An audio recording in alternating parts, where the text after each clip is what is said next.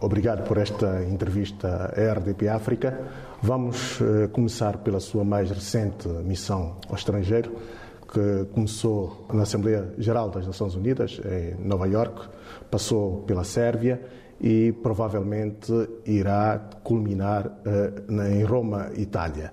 Uh, Sr. Primeiro-Ministro, sei que nas Nações Unidas foi abordado o tema uh, da justiça e dos direitos humanos. O que é que mais preocupam as Nações Unidas em relação a esta temática em São Tomé e Príncipe? Uh, as Nações Unidas é preciso que toda a gente perceba que e saiba que as Nações Unidas uh, considera São Tomé e Príncipe como um bom exemplo. Em África, de, de democracia, de um país com três décadas de democracia efetiva, com alternância de poder, eleições regulares, e uh, um país que assinou e ratificou quase todos os tratados que têm a ver com uh, a proteção dos direitos humanos. Houve, de facto, uh, finais de 2022, alguns sinais negativos quanto ao processo democrático e, evidentemente, à proteção dos direitos humanos. nós tivemos eleições em 25 de setembro, eleições um bocadinho conturbadas, com algumas tentativas, eu diria, de, de alterar o processo normal. Uh, mas já tínhamos visto isso também nas eleições presidenciais um ano antes, não é? em 2021, uh, eh, protagonizados pelos mesmos setores. Daí que alguns sinais, alguns sinais e, evidentemente, o sinal mais, o mais grave foi uh, as mortes que seguiram a tentativa de golpe de Estado uh, de 25 de novembro. Então, as Nações Unidas, eu penso, uh, quiseram duas coisas ao, ao, nos convidar para nós estarmos lá com eles na sede e no PBC, Peace Building Commission, que é uma comissão que tem a ver com, eu diria, tudo eh, que pode ser feito no sentido de assegurar que nós tenhamos os países membros eh, que o Estado de Direito prevalece, Estado de Direito democrático e que se continua a aprofundar e a respeitar os direitos humanos. Eh, então, nessa comissão, dois objetivos. Primeiro, falar do caso Santo Tomé e Príncipe, porque é preciso dizer que em África são poucos países que têm o nível de liberdade, de democracia, como Santo Tomé e Príncipe. Dois, uh, a prevenção, não é? Dizer que, bom, uh, é, é, uma, é uma situação que em Santo Tomé e Príncipe é uma situação exemplar, sim, com alguns, algumas falhas, mas que, sobretudo, é preciso prevenir, prevenir conflitos, prevenir a instabilidade, prevenir que haja descarrilamentos que possam depois fazer com que tenhamos um retrocesso do processo democrático. Então, sim, primeiro falou-se do país, falou-se eh, das conquistas em termos de reforma da justiça, eh, mas falou-se também das dificuldades, dos desafios, é? que é, sobretudo, o aspecto do financiamento da reforma da justiça, do financiamento de algumas instituições que fazem parte do sistema de justiça, incluindo os serviços prisionais e de reinserção, que é muito importante, e também o outro pendor, que é a questão da segurança, é? que também tem que ser vista numa ótica de prevenção, hum? nomeadamente tendo um serviço de informação mais bem organizado, é? tendo também uma polícia mais bem equipada. Eu eh, expliquei perfeitamente que em democracia, para poder eh, preservar todos os direitos, incluindo o direito a manifestar, é preciso que a polícia esteja devidamente equipada, porque não se trata aqui de ter uma polícia com uh, instrumentos letais de intervenção, mas instrumentos perfeitamente adaptados ao preservar fundamentalmente a vida humana é? e o direito das pessoas poderem se exprimir, mas isso tudo uh, não tem, de facto, tido muita, muita receptividade em termos de financiamento. Então, falamos disso tudo, falamos do custo da prevenção e do custo da reposição quando as coisas de facto tomam um caminho de, de ruptura. Não é? e, e, e foi um pouco essa, essa discussão, como eu dizia no início, mas baseado sobre o facto de que Santo e Príncipe é um bom exemplo e é preciso preservarmos, é preciso prevenir, é preciso encorajarmos países como os nossos que fazem um grande esforço nesse domínio. Houve sinais negativos, esses sinais de alerta é que, se calhar, levar uma maior mobilização das Nações Unidas, da CAC, e a nossa própria, não é? Porque nós também eh, fomos centrais no papel de, eh, da advocacia para que eh, a comunidade internacional apoie as reformas em Santo Tomé e Príncipe as reformas não só da justiça, mas das forças de defesa e segurança. Sr. Primeiro-Ministro, alguns setores da sociedade têm deixado de transparecer que quando Patrício Trovoada está no poder, instala-se um clima de medo em São Tomé e Príncipe. Como é que vai despir esse rótulo de homem que causa medo no país quando está no poder? Bom, eu acho que as pessoas têm que ser sérias. Quer dizer, eh, qualquer pessoa séria, mentalmente equilibrada, bom, não penso que pode aceitar ou acreditar que um povo elege reelege alguém que causa medo na sociedade e que assusta toda a gente na sociedade. Quer dizer, isso é, é uma falácia que vem de setores bem eh, determinados, não é? Uh, é preciso ver uma coisa. Quando há uma alternância em Santo e Príncipe, como em qualquer outro país, é devido aos maus resultados do poder anterior. E, uh, a verdade seja dita, toda a gente sabe que os governos liderados por Patrício Trovoada e o ADI são governos reformistas que tentam fazer tudo para que se mude as coisas, não é? Se mude as coisas uh, e não se faça as mesmas coisas que não dão resultados. Então, uh, existe esse tipo de, de, afirmações que, enfim, uh, fazem parte da dialética, mas que mostram mesmo o nível, eu diria, de, de, de, inteligência e de, de honestidade intelectual das pessoas que emitem esse tipo de opinião. Toda a gente sabe perfeitamente que em Santo e Príncipe não há nenhum clima de medo, pelo contrário, é um país livre, em que as pessoas exprimam-se livremente, eh, com os excessos às vezes que nós conhecemos, mas que fundamentalmente nós eh, preservamos. As pessoas têm deixado de entender que este clima de medo agudizou-se a partir dos acontecimentos de 25 de novembro de 2022. É preciso vermos como é que nós vivemos em Santo Tomé Príncipe. Os acontecimentos de 25 de novembro tiveram lugar e, e a seguir a oposição manifestou N vezes sem que uh, se possa dizer que houve intimidação, o bloqueio por parte da, do Estado. Uh, manifestaram que o que lhes faltou foi adesão. Não é? Mas uh, dizer que do nosso lado houve alguma interposição não corresponde à verdade.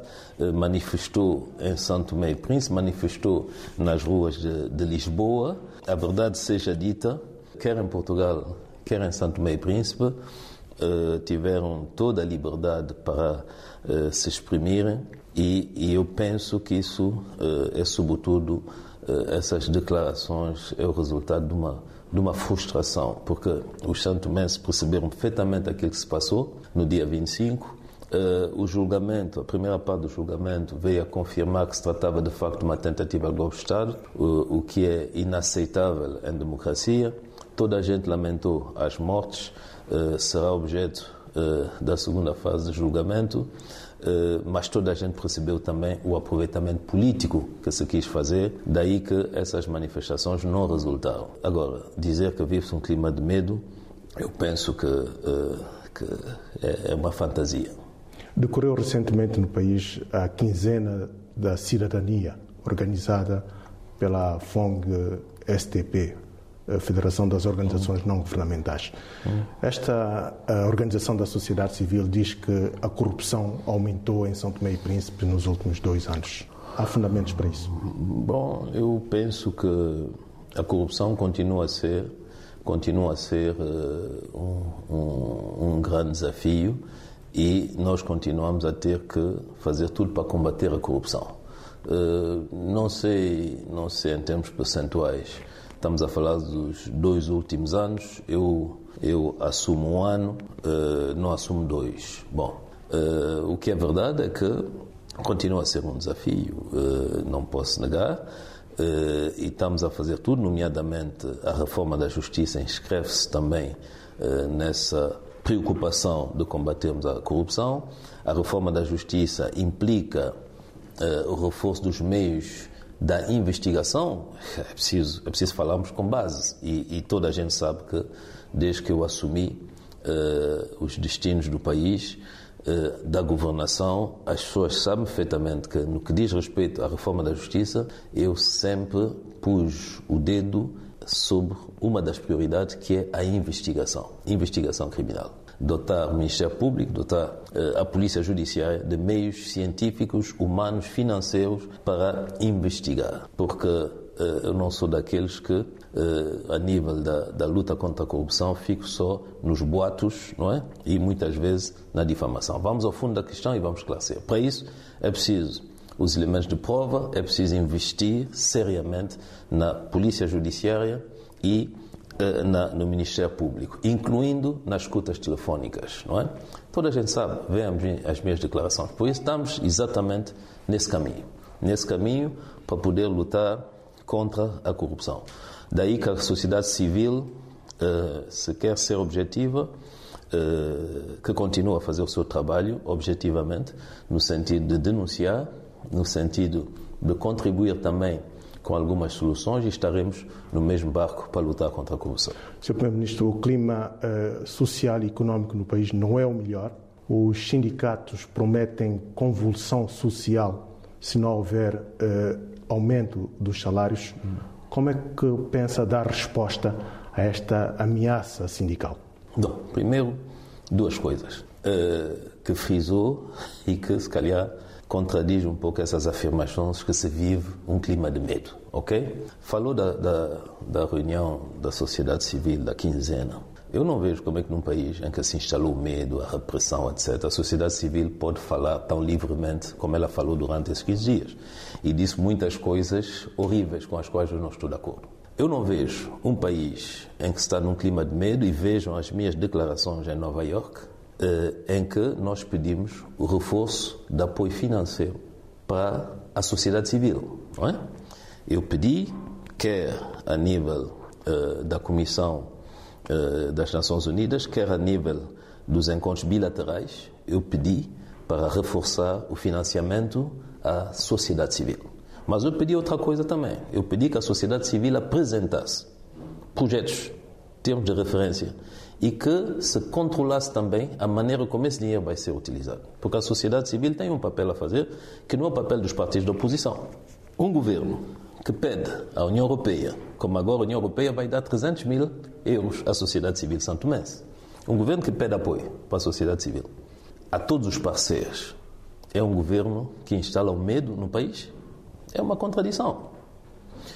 Um governo que deixa falar a sociedade civil, como ela falou, algumas intervenções que até para mim foram arrepiantes, hum? do ponto de vista de, de, acusações sem fundamento, de insinuações sem fundamento, sobretudo de caráter político. É um país em que se instala o medo. Sindicatos que dizem que ameaçam de haver convulsão social, se não somente aos salários. Quer dizer, eu penso que existem meios legais consagrados na lei da greve, na lei sindical, hum, que não é ameaçar um governo de convulsão social por causa dos salários. Não é? O problema é salário, vai-se, negocia-se, existe a concertação social, existe o direito de greve, existe uma série de mecanismos. Agora, num país em que se instalou o medo, uh, os sindicatos viram ameaçar o governo de convulsão social, eu acho que é um país de liberdade. Hum? Mas que tem que ser também um país de responsabilidade. Uh, daí que, só para desfazer essa ideia, uh, os sindicatos, é preciso saber o que é que se pretende e é preciso irmos ao detalhe das negociações. Eu, esses slogans não, não me impressionam, não é? E eu chamo os líderes sindicais para fazer ação sindical e alguns, eu acho, às vezes têm propósitos que parecem mais propósitos de líderes de partidos políticos do que líderes sindicais. Vamos ver caso a caso. Uh, e estamos prontos a negociar. Agora, vamos ser realistas, não é? Eu, às vezes, vejo propostas de aumento salariais de 200%. Como é que vai se aumentar salários 200%? Sejamos realistas, não é? Uh, eu, existe empresas públicas em que também há ameaças de greve, em que o salário médio mensal são 17 mil dólares, salário médio mensal. Bom, é preciso comparar isso aos salários da função pública, não é? E varia de 17 mil dólares até uma outra que parece são 30 mil dólares, salário médio mensal. Eu até fiquei surpreendido, eu disse, verifica os números, porque pareceu extraordinariamente alto, não é? Quando sabemos qual é o salário mínimo, o médio que existe nos setores da função pública. Existem empresas públicas que devem milhões de dólares à segurança social, milhões de dólares ao fisco. Muitas vezes aquilo que umas empresas públicas devem em termos de imposto sobre salário corresponde à nossa fatura de medicamento para um ano, a nível nacional. Vamos ver daquilo que nós estamos a falar. E estamos prontos a discutir. Mas, como eu digo, nós estamos prontos a discutir na base do realismo. E a situação em que o país se encontra é uma situação que tem solução. Mas não é soluções para milhares de ilhas. É solução para Santo Meio Príncipe. Em que cada um de nós vai ter que fazer os ajustes e os, os esforços necessários para que esse país ande para frente. As pessoas vão saber e eu pedi também ao Tribunal de Contas para fazer algumas auditorias em alguns setores, para que as pessoas saibam realmente o que se passa no país e quais são os caminhos, às vezes caminhos um bocadinho difíceis, mas os únicos caminhos que nós temos que decididamente, corajosamente, de modo realista, eh, eh, tomamos e caminhamos para que o país saia da situação em que ele se encontra. Convulsão social, veremos, porque a maioria dos santomenses votaram para que o país mude. Votaram para que o país mude. É verdade que pode haver pessoas que estavam a pensar que uma varinha mágica em um ano consegue-se mudar.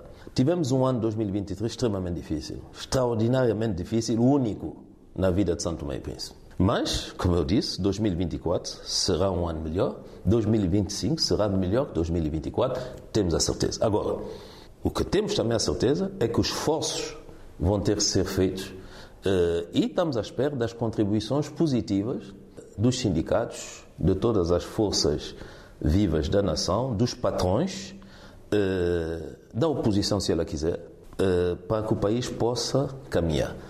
Eu fui informado há dias que havia também uma greve numa empresa privada.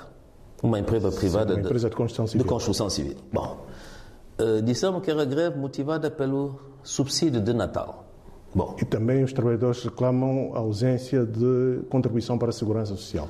Pode ser. Isso é uma questão realmente que temos que resolver. Mas, como eu digo, a questão do subsídio de Natal, para mim, é uma questão à parte. Se não houver as contribuições para a segurança social, tem que contribuir para a segurança social e a segurança social está a fazer um trabalho nesse sentido. Mas o que eu quero chamar a atenção é o seguinte: é que as empresas, é preciso, mesmo aí temos um pouco de consciência das coisas.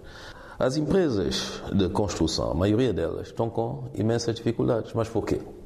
Porque, de facto, não têm sido pagas. E as obras, muitas obras que foram lançadas pelo anterior governo, foram lançadas com, eu diria, 10, 15% do valor da obra, sabendo que não havia financiamento. Ok? Então, são situações com as quais nós estamos a lidar. E, mais uma vez, eu digo, sim, direito de greve, direito de contestação, direito de protestação, direito de direitos. Mas não nos esqueçamos das obrigações, quer por parte do patrão, quer por parte do trabalhador. E olhamos as coisas com realismo, com realismo. Nós estamos disponíveis sempre para o diálogo, para a concertação social, mas, como eu digo, o país não precisa de politiquice. E eu falo com conhecimento de causa. O país não precisa de barricadas alimentadas por razões políticas, não é? O país não precisa de declarações que tem como objetivo assustar os investidores, um país que vai entrar em convulsão, um país com isso, um país é, que tem um clima de medo, etc, etc. São, são de facto, é, declarações é, sensacionalistas que só visam a amedrontar todos aqueles que querem, de facto, interessar-se por Santo Tomé e Príncipe e contribuir conosco à resolução dos problemas. Sr. Primeiro-Ministro, tem insistido muito na falência técnica e financeira das empresas públicas. Hum? Vai mesmo avançar com possíveis privatizações nessas empresas? O meu amigo disse possíveis. São possibilidades. Sabe, não é um, uma palavra que me assusta. Nem privatização, nem nacionalização. em função da situação, ou nacionalizamos ou privatizamos. Se calhar nós vamos ter que organizar uma grande, um grande encontro para abrir todos os livros dessas empresas públicas, para todas as pessoas saberem. O, um dos grandes problemas que nós temos para concluir um acordo com a FMI é a situação da EMAI, é a questão do combustível, é a questão da eletricidade. Toda a gente sabe disso. Mas se é preciso ainda voltar a publicar números, etc., para as pessoas terem consciência disso, faremos. Agora, mais uma coisa que eu quero dizer é que em relação ao FMI é preciso também pôr as coisas no seu devido lugar. O nosso país, o nosso país, não tem programa com o FMI desde meados de 2022. E o que é que aconteceu? Vinha com um programa. Foi o descarrilamento do programa, da responsabilidade do governo MLSTP, que levou o FMI a interromper o programa. Hoje eu vejo as pessoas ir a falar, falar do FMI, que o governo não conseguiu programa com o FMI, não conseguiu programa. Mas quem é que assustou o FMI ao ponto do FMI travar tudo isso aí? Foi o governo da MLSTP. E isso tem consequências. O país foi descarrilado, foi se afundando, não é? E nós recuperamos um país no fundo. Agora, as condições que o FMI põe as soluções que o FMI não tem e nós não temos de momento são condições que, se nós estivéssemos a resolver simplesmente no papel, hum, para equilíbrio das contas, contas certas, como se diz, seriam bastante penalizantes. Eu diria de uma maneira, seriam socialmente irrealistas em termos de peso e de sofrimento para a população são tomense e que nós não, não podemos avançar. Nós aí, mais uma vez, estamos no real. E não é só no real das contas, é no real da situação socioeconómica do país, no real em relação à categoria mais pobre e mais fraca da nossa população e no real também em relação à situação nossos recursos humanos, não é? Bom, porque Aí também, quando vocês veem que nós estamos a tentar fazer uma reforma da administração pública, etc., quando estamos a insistir no reforço das capacidades, quando a ministra da Administração, eh, que, que tem o piloto da administração pública, está a insistir numa escola de, de administração pública, quando estamos a insistir nisso, naquilo, claro, é porque nós sabemos também que é preciso que haja uma máquina não é? administrativa, técnica, competente para enfrentarmos todas essas situações. Agora, é preciso é, é trabalho, é preciso trabalho e seriedade eh, e, sinceramente, a alternância política em Santo Tomé e Príncipe é uma boa coisa. Agora, aqueles que perdem o poder eh, ficam com bastante tempo livre, eh, mas esse tempo livre deviam usá-lo de outra maneira, não é? Em vez de estar sempre a voltar a essa força de bloqueio, não é?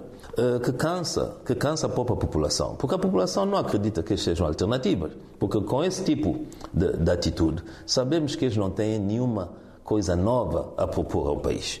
Então, estamos em democracia, temos que aceitar essas atitudes, mas uh, eu acho que este é muito tempo livre. E, e se calhar o governo também vai mandar para a Procuradoria alguns casos em que eles estão uh, implicados para ver se eles ficam um bocadinho ocupados eh, já que, em termos de contribuição positiva, não tem feito absolutamente nada, pelo contrário, tem apostado na destabilização do país. Quer falar de quê? De casos de corrupção? Veremos, veremos. Veremos, mas eu espero que, se, se a Procuradoria não, não fizer uma nota sobre isso, nós faremos uma nota para informar as pessoas. Sr. Primeiro-Ministro, como é que está as polémicas e as incongruências à volta do contrato da Enopor com a empresa francesa? Já estão saneados?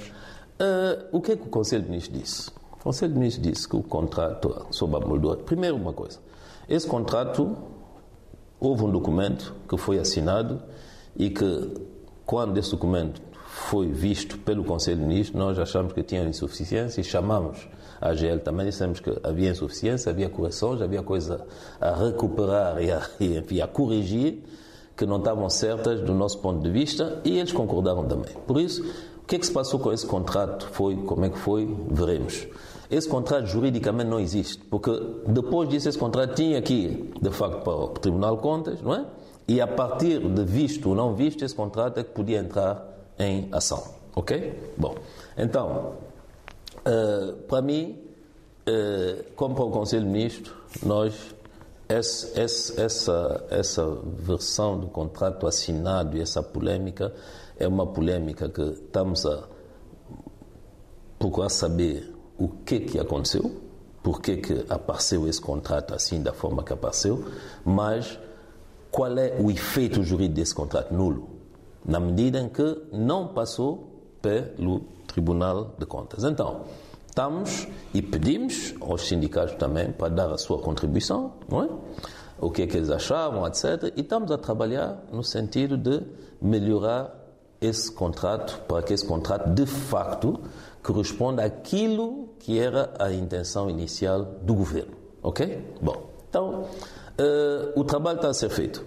Quando o trabalho ficar finalizado, então veremos se esse contrato segue para que ele entre de facto uh, na, no universo jurídico através da passagem e da aceitação do visto pelo Tribunal de Contas. Bom, a, a vida é feita de incidentes por vezes, eh, de erros, de polémicas, mas agora a vida não pode ser só uma polémica permanente, não é? Esse contrato que foi, que apareceu assinado, etc, etc, que está cheio de que o próprio Conselho de Ministros logo, quando tomou conhecimento, disse, não, não, não, senhor Ministro, isso precisa de ser ainda mais trabalhado, não é?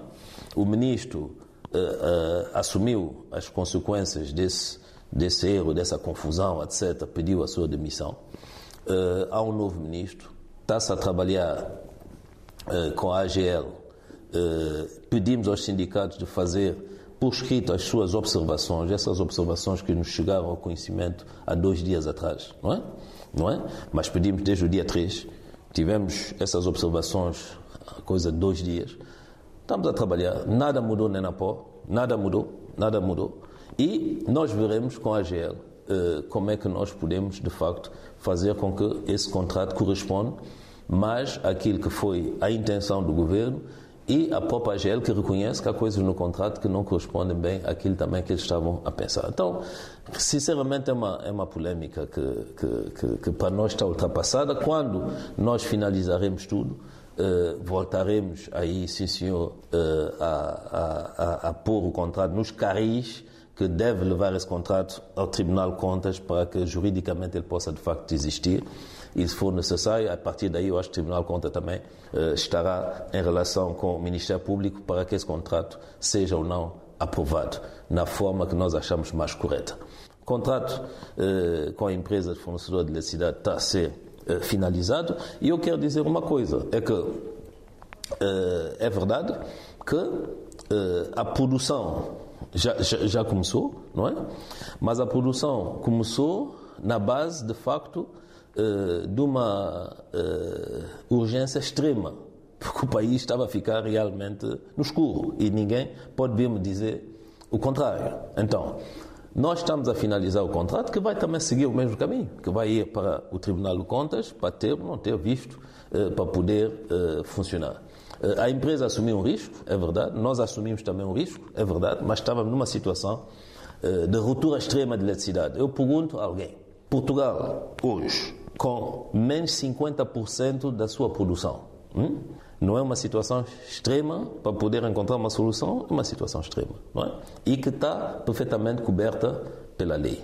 Então, vamos finalizar uh, essa, essa, essa, esse acordo com com a empresa que fornece eletricidade em parte ao país, não é? porque não é toda a eletricidade do país, é, é, no fundo uma empresa que fornece hoje quase 50% de facto das nossas necessidades. E, e aí também, Tribunal de Contas, Procuradoria, etc, etc, e depois veremos se há alguma coisa que não está bem, veremos nessa altura. Sr. Primeiro-Ministro, dias uh, veiculou-se notícia de 17 santomenses que teriam sido despejados de uma residência em Portugal, alegadamente por terem ocupado indevidamente o imóvel. Estes são tomenses devem ser pessoas que uh, vieram recentemente para Portugal no âmbito deste, desta vaga de imigração que está, a acontecer no país. Como é que olha para essa questão e também para a onda de imigração que ainda continua bastante elevada. Olha, o, os santomenses que tiveram esse episódio dramático, para eles havia crianças e, e isso tudo é, é, dramático, mas é, é o drama da, da imigração. Uh, E eu diria um pouco mais, sabe? É uma questão uh, uh, ligada com, com, com alojamento e, e com, com os problemas entre, entre os donos da casa e os inquilinos e, e as casas abandonadas e os terrenos abandonados. são problemas que se vive todos os dias na periferia das grandes cidades. Agora, o, o, o, que é que se pode dizer em relação a isso? Primeiro, sendo Santo Mense, mesmo no exterior, houve uma resposta rápida das autoridades santo Mense. Uh, na noite em que isso aconteceu, não só eu sei que o deputado da diáspora para o ciclo da Europa esteve no local imediatamente, a embaixada, a secção consular da embaixada esteve no local imediatamente. Houve uma grande solidariedade por parte de organizações católicas e outras portuguesas e também de Santo Mense na diáspora. E, pelo menos, essas famílias de Santo Mense sentiram Santo Meio Príncipe. Por isso, um Santo Mense, mesmo no estrangeiro, mesmo que saia de Santo Meio Príncipe para emigrar à procura de uma vida melhor, nós não deixamos de assumir uh, as nossas responsabilidades como Estado. O Ministro do Negócio Estrangeiro esteve em contato também comigo, em Negócio Estrangeiro, Cooperação e Comunidade, por isso esteve em contato comigo e uh, nós fomos acompanhando a questão, sendo ela hoje uh, da responsabilidade dos Serviços de Segurança Social portuguesa. Bom, são pessoas que me disseram têm, têm os documentos em dia, não são, não são clandestinos, por isso são santomenses que vieram uh, a Portugal e que tiveram confrontados com um problema uh, de alojamento. Bom, uh, mas o que eu quero frisar é que os santomenses que deixam Santo Tomé e Príncipe para vir procurar pela Europa, pelo mundo, uma vida melhor, na medida do possível e das limitações que nós temos, o Estado procura estar sempre com eles como Santo Mês. E foi o exemplo uh, aí, nesse caso lamentável, da capacidade de resposta, mesmo com os meios fracos que nós temos, mas primeiro da capacidade humana de estar aí com essas pessoas naquela noite até elas encontrarem um sítio onde poderem passar a noite e no dia seguinte poderem estar em contato com uh, os setores sociais da administração portuguesa. Eu volto a dizer, e agora, em Roma, vamos discutir essa questão da, da, imigração. Eu vou intervir num painel que tem a ver com a formação profissional, em que eu vou falar da questão da imigração também. Bom, porque, note bem, e, e, e é preciso nós, os africanos, tomar consciência disso. E, e, os dirigentes africanos saber o que é que nós pretendemos fazer com os nossos países. E quando eu digo dirigente, é quem está no poder e quem também pretende estar no poder, as forças de oposição. Em 2050, daqui a 25 anos mais ou menos, em, quatro, em cada quatro habitantes do planeta, um será africano. A África terá 25% da população mundial. E o que é que nós pretendemos? Pretendemos pessoas formadas? Pretendemos o quê? Com nós. É que 25% da população mundial vai ter um peso fenomenal na governação mundial, na sociedade nem todas as sociedades. Vocês têm países que já não, já não produzem, já, já estão em declínio populacional. Nós temos uma África em que continuamos a ter quase quatro filhos por família, ou mais às vezes. E o que é que nós pretendemos? Quer os europeus, quer os africanos. Pretendem que os africanos fiquem em África sem emprego, Pretendem que os africanos fiquem em África em regimes que não são democráticos? Pretendem que os africanos fiquem em África em países em que existe guerra civil? Pretendem que os africanos fiquem em África em países em que as mudanças climáticas fazem com que você já não tenha água hum? para poder produzir? Não tem campo de pastagem, não tem peixe no mar devido a uma exploração, eu diria, eh, anárquica dos recursos elétricos, o que é que se pretende? Bom, e isso é a responsabilidade da Europa, é a responsabilidade da África. Em primeiro lugar, a responsabilidade dos dirigentes africanos. O que é que nós estamos a dizer? Nós estamos a dizer que, no que diz respeito a Santo Tomé Príncipe, sim, Santo Tomé Príncipe tem algumas dificuldades de oportunidade de emprego, etc, etc. No domínio da formação, nós estamos a dizer que é melhor que as pessoas chegam cá à Europa mais bem formadas. E formadas no sentido de eh, ter um melhor enquadramento na vida laboral e, enfim, também a nível do nível de emprego e de salários, etc, etc. Essas pessoas são necessárias. São necessárias. É preciso ver hoje quem é que está a fazer com a agricultura portuguesa possa mexer-se. É, essas pessoas são necessárias. Na construção é necessário. Na, na, no setor da saúde é necessário. O que nós estamos a dizer é que, ok, queremos que essas pessoas vão, porque são livres de ir, mas queremos que elas vão em melhores condições. Então, ajuda-nos também a prepará-las melhor, a formá-las. Aqueles que quiserem ir, vão. Aqueles que quiserem ficar, ficam. Bom, depois, nossas economias têm que crescer. Isso é aquilo que é o objetivo do governo. Muito obrigado por esta entrevista. Obrigado.